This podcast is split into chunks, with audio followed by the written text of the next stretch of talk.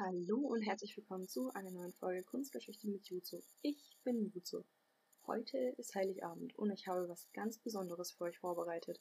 Und zwar eine Weihnachts-Special-Folge.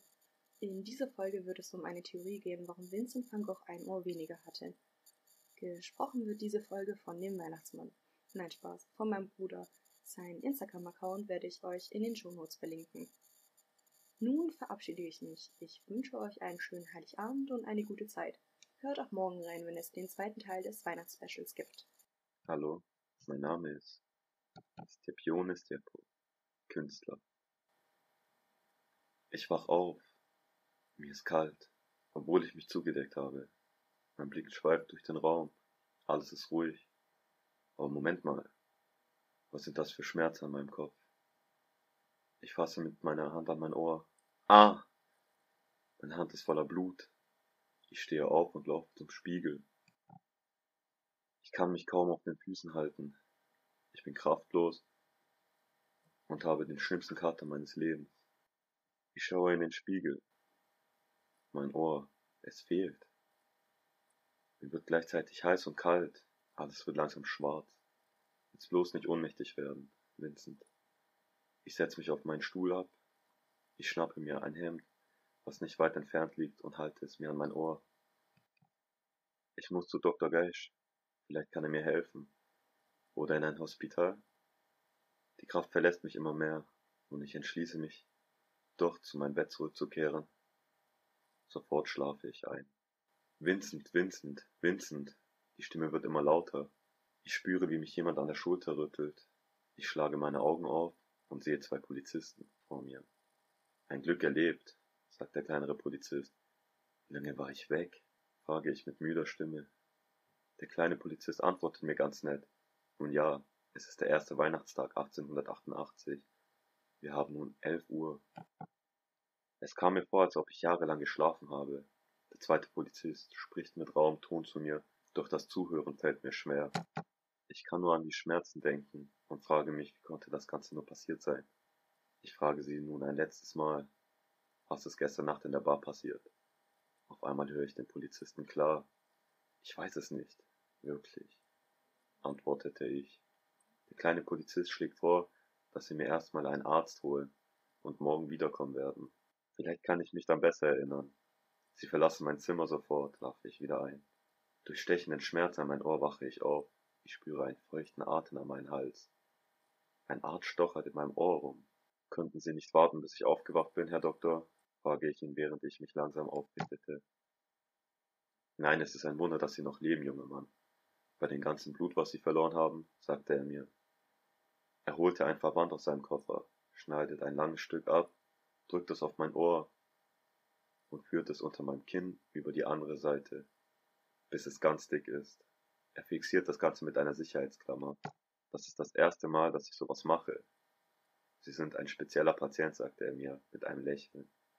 Bevor er geht, erklärte er mir, dass er am Abend noch einmal kommen wird, um den Verband zu wechseln. Ich frage ihn, ob er Dr. Gash gesehen hat. Er schüttelt den Kopf und geht. Es ist kalt in meinem Zimmer. Ich frage mich, ob Dr. Gash kurzfristig verreist ist. Der Ofen läuft nicht. Ich habe von ihm und seiner Frau noch kein einziges Wort gehört.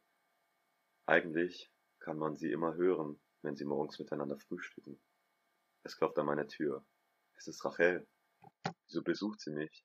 Sie war noch nie bei mir zu Hause. Immer habe ich sie besucht im Freudenhaus. In der Hand hält sie eine Auflaufform. Nach der gestrigen Nacht kannst du bestimmt eine Stärkung gebrauchen. Sie stellt die Form ab und lüftet und setzt sich dann neben mich. Moment mal, so wie sie sich verhält, muss das doch heißen, dass sie Bescheid weiß über das, was passiert war. Rachel, meine Liebste, kannst du mir sagen, was passiert ist? frage ich sie mit einem hoffnungsvollen Blick. Sie streichelt mir mit der Hand über die Wange und beginnt zu erzählen. Um fünf Uhr morgens bist du in mein Zimmer gestürmt. Du öffnetest einfach meine Türe. Ich hatte noch einen Gast, der sofort aufsprang, als er dich sah. Deine Klamotten waren voller Blut, so wie dein Gesicht und deine Haare. Du torkeltest, konntest dich kaum noch auf den Bein halten und hattest eine Fahne. Ich begleitete dich zum Sessel und zog dir die Kleidung aus.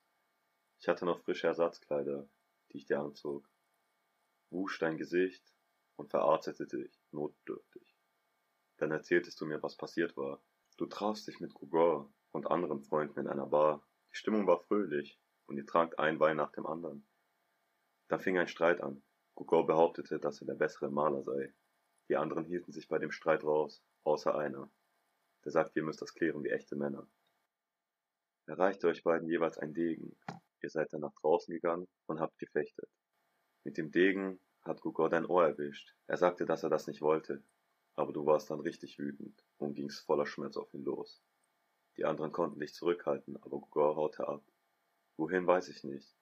Du riss dich dann von den anderen los und bist zu mir gekommen. Als die ersten Sonnenstrahlen durch das Fenster kamen, bist du nach Hause gegangen. Ich schaute fassungslos. Mein bester Freund Paul Gugor, er hat mein Ohr abgeschnitten. Mit einem Degen? Ich kann es nicht glauben. Rachel drückt mir einen Kuss auf die Stirn. Sie kommt morgen nochmal vorbei, wenn ich mich ein wenig erholt habe. Ich esse den Auflauf und stille meinen unendlichen Durst nach Wasser. Danach schlafe ich durch bis zum nächsten Morgen. Die Polizisten weckten mich wieder. Sie sagten, ich sehe schon ein wenig besser aus als gestern. Ich erzählte ihnen, was mir Rachel erzählt hat, und langsam tauchten auch kleine Erinnerungsfetzen auf. Der große Polizist greift sich ans Kinn und, hm, vor sich hin. Komisch, komisch. Es steht Aussage gegen Aussage. Paul Gugor sagt, sie hätten halluziniert und sich selbst das Ohr abgeschnitten.